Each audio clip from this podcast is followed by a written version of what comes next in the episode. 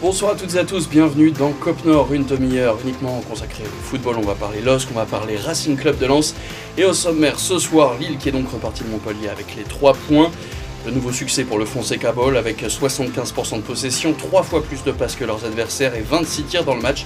C'est un vrai spectacle offensif qu'ont offert les Dogs hier. Un spectacle défensif beaucoup moins plaisant, 50%, c'est pas une promotion à la braderie de Lille, mais bien le nombre de tirs cadrés montpelliérains qui se sont transformés en but encaissé par Léo Jardim, coupable d'une sortie loupée. Alors, a-t-il encore sa place dans le 11 lillois ou doit-il être remplacé par Chevalier, le chouchou des supporters?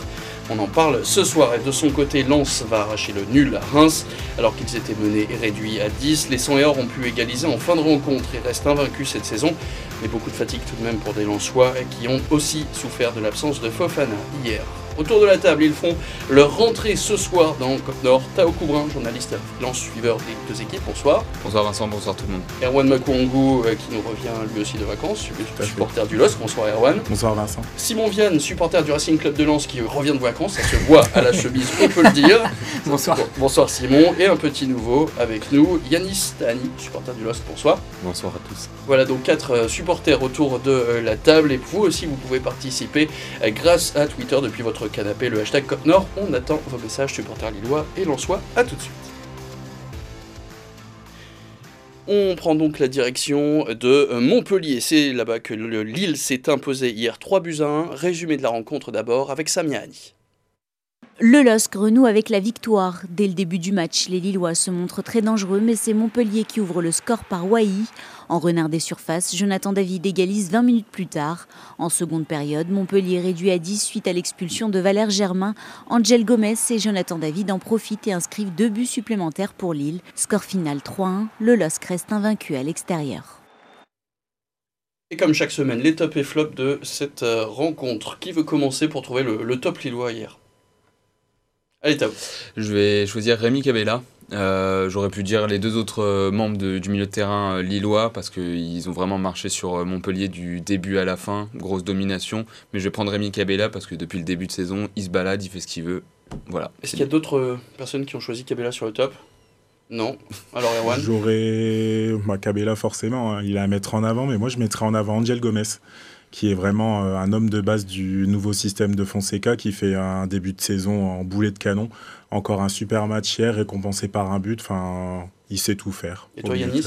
Moi, je vais être un peu original, mais j'ai beaucoup aimé euh, euh Diakité et Ismaili sur les côtés. Vraiment, depuis le début de saison, euh, ils sont tout simplement énormes et ça change de nos latéraux euh, l'année passée. Donc, Ismaili et Diakité pour les récompenser. Alors, je vais vous simplifier le travail. Qui n'a pas choisi Léo Jardim en flop? non, ça fait l'unanimité. Malheureusement, Léo Jardim, on, va, on en reparlera dans, dans, le débat dans quelques instants, mais encore une, sortie un peu kamikaze qu'on a vu il y a, il y a quelques instants. Euh, juste un mot quand même des, statistiques. On parle du fameux Fonseca Ball, c'est le terme qui est utilisé euh, notamment sur les réseaux sociaux. Si on regarde les chiffres, 75% de possession, donc 3 fois plus de passes pour des Lillois, 26 tirs à 4, 8 tirs cadrés contre 2 pour Montpellier. Est-ce qu'on peut dire que c'est une victoire logique au vu des chiffres? Plus que logique. Levez pas la main, hein, vous pouvez parler, on n'est pas à l'école, c'est fini. Euh, bah oui, plus que logique. Euh, au début du, du, match, Lille a pris euh, l'avantage du ballon très rapidement, a largement dominé Montpellier. En fait, le seul but, le, la seule action, les deux actions dangereuses que concède Lille, c'est Lille qui se met soi-même en difficulté avec Fonté d'abord une mauvaise relance, puis après le but, le but qu'on a vu tout à l'heure. Mm. Donc, donc oui, victoire vraiment méritée et logique le, milieu, donc vous avez souligné le, gros travail des, milieux de, terrain. Angel Gomez qui se réveille, pour le coup, qui confirme même son très bon début de saison. C'est ça, oui, totalement. C'est, euh, il a un poste qui n'est pas son poste de base, mais euh, il a Fonseca le disait en conférence de presse que c'était le joueur qui euh, comprenait le mieux ce qui, ce qui était attendu. Et on le voit, enfin, pour euh, au niveau pour casser les lignes, euh, pour euh, à la récupération. Vraiment, c'est le régulateur hein, du jeu. après, forcément, il y a Cabella au-dessus qui est vraiment pour créer les occasions, mais vraiment pour faire le jeu. Angel Gomez, c'est vraiment la pierre angulaire de notre effectif. Alors, avant de parler de la polémique entre guillemets de, de Rémi Cabella, on écoute Paulo Fonseca justement, forcément satisfait de la victoire. On est bien rentré dans le match, on s'est créé des occasions de marquer. On aurait pu marquer plus tôt et nous avons un peu souffert, mais nous avons su revenir et réagir. On aurait pu inscrire plus de buts, mais cette victoire me fait plaisir. Un mot quand même donc de Rémi Cabella qui a mis les choses au clair avec son ancien club, notamment sur euh, Twitter ce matin. Vous me parlez de valeur à moi. Demandez à votre club comment ils ont géré mon cas cet été avec leurs discours et promesses pour au final me laisser euh, tout l'été sans me dire réellement les choses. Les supporters qui l'avaient pris, qui l'ont sifflé même tout au long de, la rencontre. On rappelle un peu, hein, pour ceux qui n'ont pas suivi la carrière de Rémi Cabella, il était parti jouer en Ukraine. Il est revenu quelques mois à Montpellier, son club formateur avec lequel il a été champion de France. Et donc, il est parti cet été à Lille alors que apparemment pas mal de supporters l'attendaient. Euh, Erwan, je te demande pas ton avis sur euh, Montpellier, mais euh, plutôt plus sérieusement, pour le coup, super match de, de Cabella. Des nouvelles rassurantes tout de même. Euh, on pensait qu'il allait être blessé, il est sorti, mais uniquement pour, pour le protéger un petit peu. Il reste fragile, mais c'est peut-être la meilleure recrue pour toi de ce début de saison? La plus surprenante peut-être. C'est vrai que Cabella, euh, quand j'ai appris son arrivée, j'étais plus que sceptique. Hein. Je me suis dit à quoi ça sert? C'est un joueur qui est toujours blessé. Il y avait des rumeurs sur sa mentalité qui n'étaient pas mm. superbes. Mais au final, euh, vraiment top sur le terrain. Ben, on voit, hein. enfin on l'a vu à sa sortie. Hein. C'était euh, moins, moins flamboyant sur le plan offensif. Euh, très impliqué aussi dans la vie du groupe parce qu'on parle de ce qui s'est passé avec les Montpellierins, mais il y a aussi euh, l'histoire avec Mohamed Bayo où euh, il était un peu monte, pas monté au créneau, mais il avait un peu réagi pour prendre sa défense. c'est vraiment quelqu'un de bien et ouais, c'est la meilleure, la meilleure recrue. Alors il y a Adormunas aussi qui est rentré sur le terrain, qui a remplacé Rémi Cabella. Lui, il est arrivé dans les toutes dernières heures du mercato au domaine de Luchin. Qu'est-ce que vous avez pensé de sa rentrée? C'est une super rentrée. Euh, déjà, premier ballon, passement de jambes, il déborde le défenseur, il centre, action dangereuse, il nous met tout de suite dans le bain. Il a fait un très bon match sur son côté. En plus, c'est pas évident, il avait qu'un seul entraînement dans les jambes avec le LOSC. Donc, pour connaître ses coéquipiers, pardon, etc., il a tout de suite été à l'aise. Donc, c'est prometteur et on attend de voir par la suite ce que ça va donner. Là aussi, arrivé un peu critiqué hein, par les supporters Tao. Ouais, mais c'est, je trouve que c'est quand même une euh, bonne idée d'avoir cette alternative à, à Zegrova. Euh, c'est deux joueurs qui, je pense, euh, vont être un peu, au vu de leur profil de jeu, un peu inconstants, mais au moins ça, ça ajoute un peu de profondeur à l'équipe lilloise, surtout sur, sur les côtés, parce que sur la gauche, Bamba, lui, est un très bon défenseur, un peu plus de, de certitude, et sur la droite, avoir deux joueurs comme ça virevoltant, je pense que c'est pas plus mal, pour le LOSC. Alors vous l'attendiez impatiemment, c'est maintenant euh, le moment du débat. On va parler du, rôle de euh, Léo Jardim et de sa place qui pourrait être menacée dans le 11 de départ de Polo Fonseca.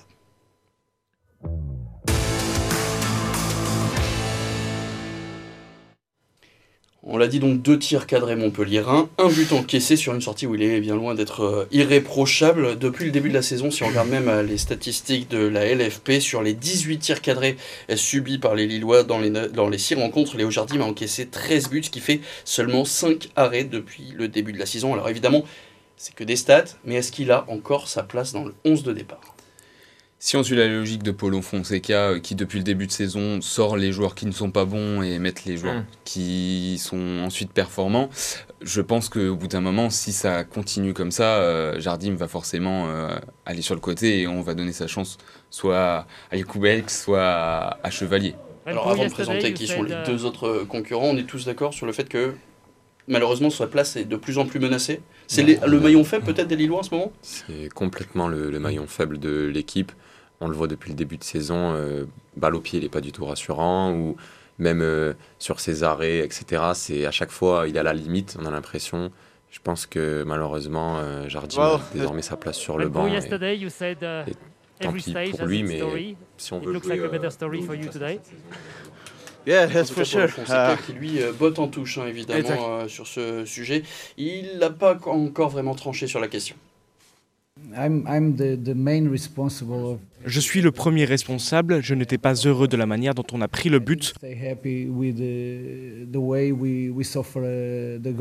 On a contrôlé le match, on dominé, on ne doit pas souffrir comme ça. Je l'ai dit aux joueurs.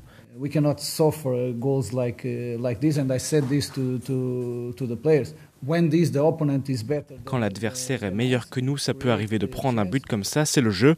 Mais là, on ne peut pas subir comme cela.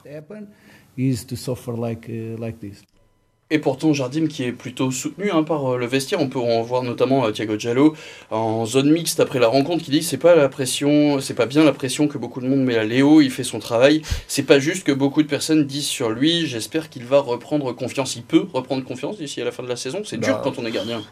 Bah oui, en plus, euh, comme le disait Tao, le poste de gardien, c'est quand même un poste particulier. On peut pas faire une rotation assez facilement d'un match à l'autre. Il faut avoir un numéro 1 pour gérer la défense, etc. Moi, en plus d'un œil extérieur, on se dit assez, facilement, tous les défenseurs sont lisophones, tout le monde parle portugais, et c'est peut-être la simplicité d'avoir une nouvelle défense avec un gardien qui parle portugais juste pour la communication. Mais après, euh, enfin, moi, le- enfin, je trouve pas qu'il y ait une énorme pression. C'est juste des faits, quoi. Que les supporters lillois disent simplement, bah, enfin, les chiffres sont là, les matchs, on les voit. C'est pas des, c'est pas non plus comme s'il se prenait que des frappes en lucarne. Globalement, les sorties qu'il fait, le match contre Nice, il rate une sortie contre Pépé. On a l'impression qu'il fait la même erreur contre Montpellier, en plus de sortir un peu à l'aveuglette. Contre Nice, c'est sanctionné d'un penalty Ouais, en voilà. plus. hein. Pour Ouais. moi, il faut prendre une décision. Après, je pense que le, en fait, le problème aussi de Fonseca, à mes yeux, c'est aussi d'un point de vue effectif. En effet, il y a le nouveau gardien, on en parlera peut-être après, qui, qui est, enfin, Chevalier, qui est un peu plébiscité. Qui Qui sort fait une très bonne saison avec Valenciennes en plus l'année dernière en, en Ligue 2. Mais en soi, je pense que s'il avait une vraie évidence à la place de Jardim, ça serait déjà fait aussi. Et un mot aussi euh, donc de Jakubec qui est donc euh, lui aussi sur le banc, c'est Mm. le troisième gardien selon les hiérarchies. Lui, il a signé en 2017 au club, il a euh, 25 ans et donc il a signé en 2017 pour toujours aucun match officiel sous les couleurs du LOSC. Donc c'est quoi C'est que derrière, vous voudriez voir qui déjà à la place euh, de Léo Jardim s'il en fallait un? je trouve qu'il y a, un- il y a une hiérarchie qui est pas, qui est pas claire. Ouais. Et euh, euh, à ce niveau-là, c'est même pas la responsabilité de Fonseca, c'est plus haut. C'est que Léo Jardim, euh, déjà, il a toujours été, euh, il a jamais été vraiment le numéro un à contester. Ça a été Ivo Gerbi, il a été relégué sur le banc pour Ivo Gerbic. Au final, Gerbic, catastrophique, donc on remet Léo Jardim. Là, le début de saison est vraiment, était vraiment pas fameux. Euh, c'est là que, au niveau de la direction, ça aurait dû taper ce point sur la table. C'est qu'est-ce qu'on fait? Est-ce que on, met en avant Lucas Chevalier? Ou alors est-ce que on recrute un gardien d'expérience euh, qui va pouvoir aussi accompagner Lucas Chevalier dans sa montée en compétences Mais là, Il aurait euh, fallu recruter un gardien pour toi? Éventuellement. Pour moi, c'est euh, soit Chevalier, soit un gardien Ouais. d'expérience pour encadrer Chevalier, parce que là, en plus, je pense que Chevalier, il doit pas apprendre grand-chose aux côtés de Jardim, alors qu'il avait énormément appris aux côtés de Mike Maignan la saison du titre. Et est-ce que c'est le moment de le lancer? Parce qu'on rappelle, le prochain match pour Lille, c'est le Vélodrome. Donc c'est vraiment pas euh, l'ambiance la plus simple pour, en pour fait, se lancer en Ligue 1. C'est tout ou rien. En plus, un jeune gardien, euh, c'est un peu, enfin, c'est un vrai coup de poker, quoi. Enfin, en fait, la, la chance de Lille, c'est que le reste tourne. Donc là, ils gagnent 3-1, ils devraient gagner euh, largement 3-0. Enfin voilà, comme on disait, Oui. ils se mettent un peu tout seuls euh, dans, le, dans le, le pétrin, mais euh, globalement, là, ça peut le griller, quoi, de l'envoyer comme ça au charbon. euh. Oui, mais le reste tourne l'année dernière, donc tu le disais, Arwan. Ouais. Euh, Jardim vient remplacer Gerbic. Il fait même pas une mauvaise de partie de saison. hein. Il, fait même, il est même plutôt convaincant dans, dans certaines Bah, sorties. cette, clutch- cette clean sheet de suite. Mais qu'est-ce qui s'est passé depuis? Est-ce que ça veut dire que c'est la défense aussi qui protège moins son gardien? On sait que Corvenec aimait bien l'assist, mais c'est quoi La défense? Est- aussi, elle est moins performante? Euh, moins performante, je sais pas, mais euh, on va dire que ça se voit un peu plus. Euh, L'année dernière, c'est vrai qu'ils euh, ont vraiment fini bien défensivement. Là, c'est nouvelle saison, nouveau contexte, nouvelle pression aussi parce qu'ils voient peut-être le souffle de Chevalier arriver derrière lui. Donc, je pense que c'est ça, c'est ce début de saison. On voit les, les faiblesses. Et pour répondre tout à l'heure, moi, je suis plutôt pour euh, lancer euh, Lucas Chevalier parce que souvent les jeunes gardiens, ils sont lancés comme ça dans, dans des grands matchs. Ils ont Ouais, aucune pression, ouais. ils ont aucune pression et c'est souvent là, là où ils font, ils sortent le, le gros match. Donc pour Ouais. moi, il faut le lancer contre euh, Marseille. Yacoubèche, donc c'est non? Non, Yacoubès, je pense que on le garde parce qu'il n'y a pas forcément d'offres, il n'y a pas forcément de clubs qui le veulent. Et il est là, entre guillemets, pour faire le nombre. Donc c'est vraiment, euh, à mon avis, c'est Lucas Chevalier qui doit être lancé euh, à Marseille euh, dès samedi. Et voilà. Et ben on aura très vite la réponse de toute façon, puisque tu l'as dit, le match c'est samedi soir. Juste un mot, donc pas de recrue en, en gardien, peut-être qu'il aurait fallu, s'il fallait, donner une note sur 10 à ce mercato. Erwan, J'irai 6 sur 10. qu'est-ce qui te déplaît? Parce Euh, pourtant des bonnes recrues. Oui, tout à fait. Bah, ce, qui me, ce qui me déplaît, c'est euh, bah, déjà ce manque de clarté au niveau du poste de gardien. Euh, J'ai des réticences sur le recrutement d'André Gomez. Après, euh, j'attends qu'il me fasse mentir. hein. J'ai C'est été un ré- prêt pour le coup. Oui, tout à fait. Mais j'ai été, euh, j'ai été réticent sur Cabella, sur Ounas. Au final, il commence déjà à me faire mentir. Donc tu croises les doigts pour que ce soit le même cas. Tout à fait. Donc un Donc, 6 sur euh, 10. Après, ouais, le mercato est plutôt bon. Puis on voit l'arsenal offensif que Lille a maintenant. euh, c'est quand même euh, c'est du top 5 de Ligue 1. Tao Et le contexte. Euh, pour moi, c'est il fallait faire un mercato malin et je pense qu'il a été Ouais, fait dans le contexte financier qu'on connaît euh, du LOSC. Je mettrais oui entre 6 et 7 euh, parce que voilà, gardien et, et Mohamed Bayo peut-être un, un transfert un peu. Et la recrue la plus chère avec ses 14 millions d'euros. Yanis Pour moi, c'est un 7 sur 10. Je pense qu'il est, euh, il est quand même réussi globalement, euh, surtout niveau vente. Après, euh, voilà, sur Mohamed Bayo, je trouve que le prix qui a été mis est un peu cher et il y avait peut-être un joueur, euh, un autre joueur à aller chercher, comme Ludovic York par exemple. Mais euh, globalement, euh, c'est très satisfaisant. Euh, surtout qu'on a recruté Diakité. Beau- J'aime beaucoup cette recrue, un défenseur très polyvalent qui va permettre à Diallo de s'installer dans l'axe. Tu joues défenseur, toi Pas du tout. Non, mais en tout cas, on a l'impression. On parlera évidemment du mercato, mais Lensois, cette fois, on en parle tout de suite après la pub.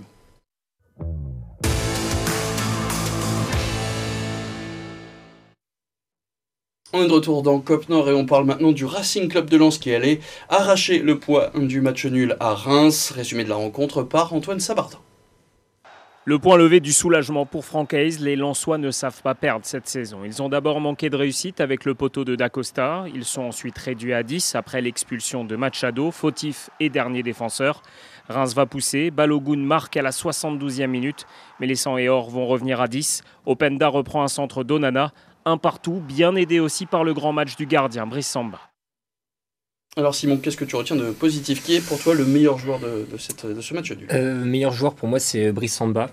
Euh, on vient de parler euh, pas mal de temps des gardiens pour, pour Lille, et là, pour le coup, c'est nous, quelque chose qui nous manquait, je pense, l'année dernière, d'avoir un gardien. Même si Leka a fait une bonne saison, là, on a vraiment un gardien qui nous ramène des points, euh, qui est décisif au bon moment, et, en plus, euh, moi, dans l'attitude avec la défense, je l'adore, et puis il est atypique dans certains arrêts en mode manchette de volée, donc euh, La rotation l'année dernière, on se rappelle, c'était Ouais, soit Leka, soit Farignez. Là, pour le coup, Ah ouais. Farignez qui est resté, Leka qui est encore sur le banc. Pour le coup, pour toi, Samba, Ah oui, la bonne chance, bonne chance à. Leka et Farias. Ah oui, franchement, il s'est installé, et puis il est là depuis, on- il est déjà patron de la défense, alors qu'il vient d'arriver, donc ouais, non, vraiment, Brice Samba dans, dans le top. Brice Samba, d'autres tops ici?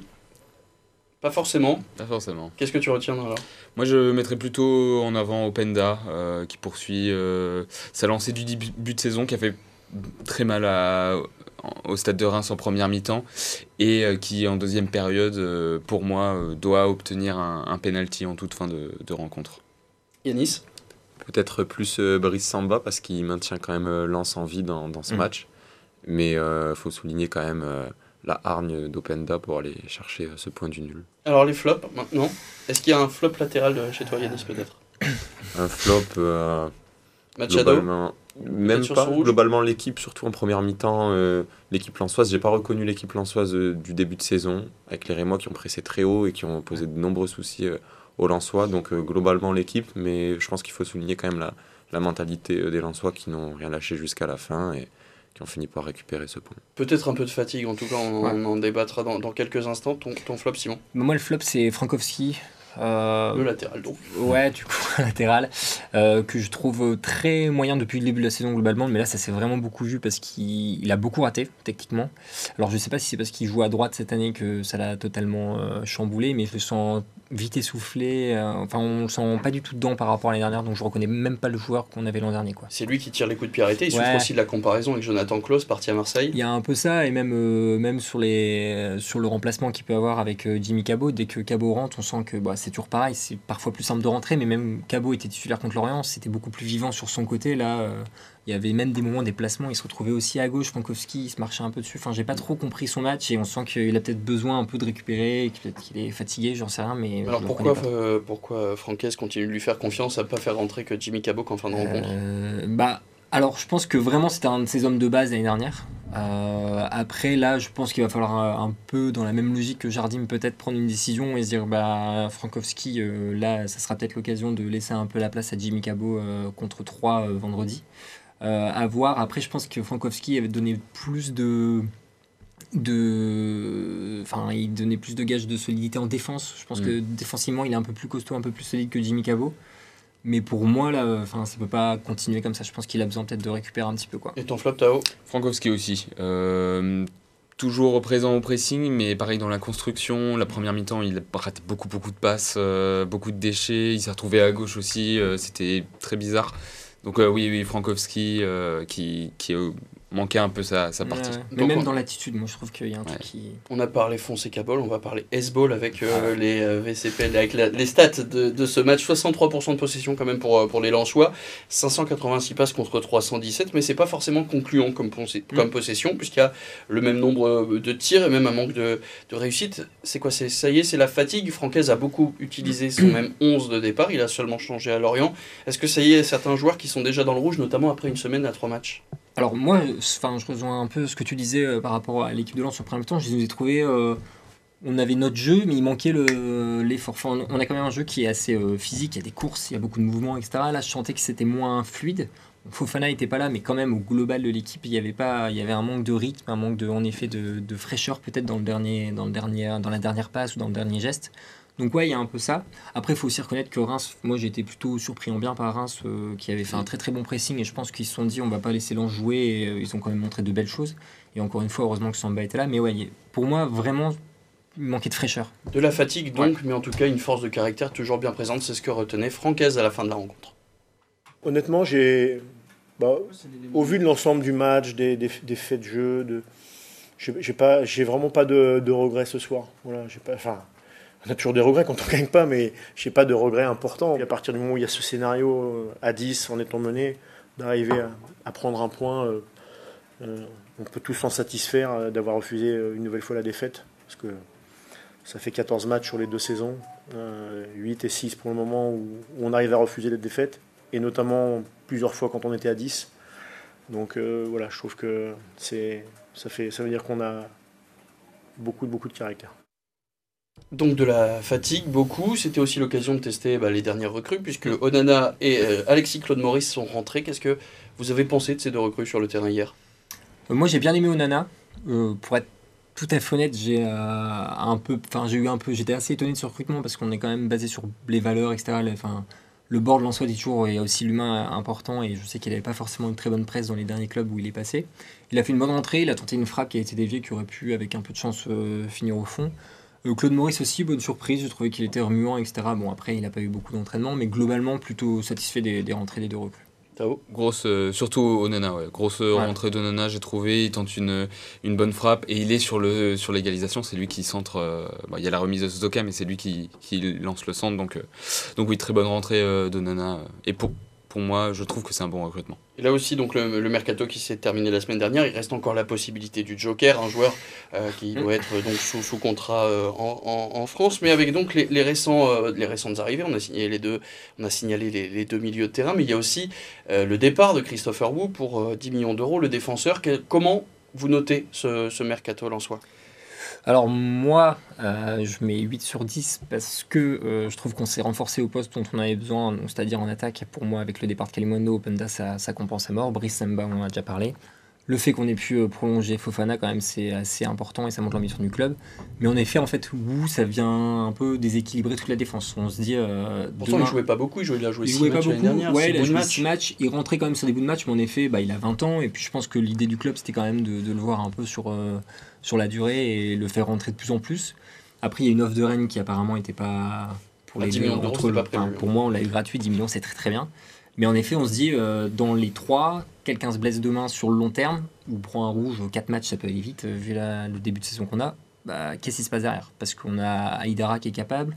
Là, quand on voit que Fortes est dans la feuille de match, enfin, désolé de rigoler hein, s'il nous regarde, mais euh, globalement, c'est un joueur qui n'était pas du tout dans les plans. Et là, on se Il retrouve était à censé partir, c'est lui qui était Ouais, censé exactement. quitter. Et puis en conférence de presse, on me dit Adrien Nouveau, on sort un petit jeune pour dire il a peut-être le niveau, j'en sais rien, mais pour moi, c'est un peu léger derrière. quand Alors, même. juste la note du mercato lensois pour toi, Erwan. Ouais, du 8,5, 8, 8,5, ouais. T'es plus élogieux avec le mercato lensois qu'avec le mercato lillois. Merci, Erwan. Bah après, la, la différence entre Lens et Lille, c'est vrai que j'en ai pas parlé pour Lille, mais il y avait l'échec du dossier Blas aussi qui ternissait un peu le mercato. Là, pour Lens, en fait, c'est qu'il y a eu un travail d'anticipation qui a été fait. Et Mm. quasiment début juillet, euh, leur mercato était Exactement. quasiment fini. Ils ont pu se permettre de signer Claude Maurice ou Onana, mais euh, le départ de Claude, c'était déjà compensé, par exemple, avant qu'il soit parti. Donc c'est vrai que leur recrutement est intéressant à ce niveau-là. Tao, une note? 8, pareil. euh, attention à la défense, mais le reste euh, impeccable. Et surtout prolongation de Fofana. Et Yanis? Toujours 8. Euh, et ben donc euh, Lens qui termine premier de la classe devant euh, Lille avec 6 sur 10 de moyenne, ça reste tout de même une, bonne moyenne. On jette maintenant un coup d'œil au classement avec donc euh, un petit coup d'arrêt pour Lens qui voit Paris et Marseille prendre 2 points d'avance et Lille qui revient à la cinquième place à 10, avec 10 points à 4 unités. Des 100 et or au niveau du calendrier, Lens recevra 3 vendredi soir et Lille qui jouera au Stade Vélodrome, coup d'envoi samedi à 21h. Cop Nord c'est déjà fini, on se retrouve lundi prochain 19h, bonne soirée à tous.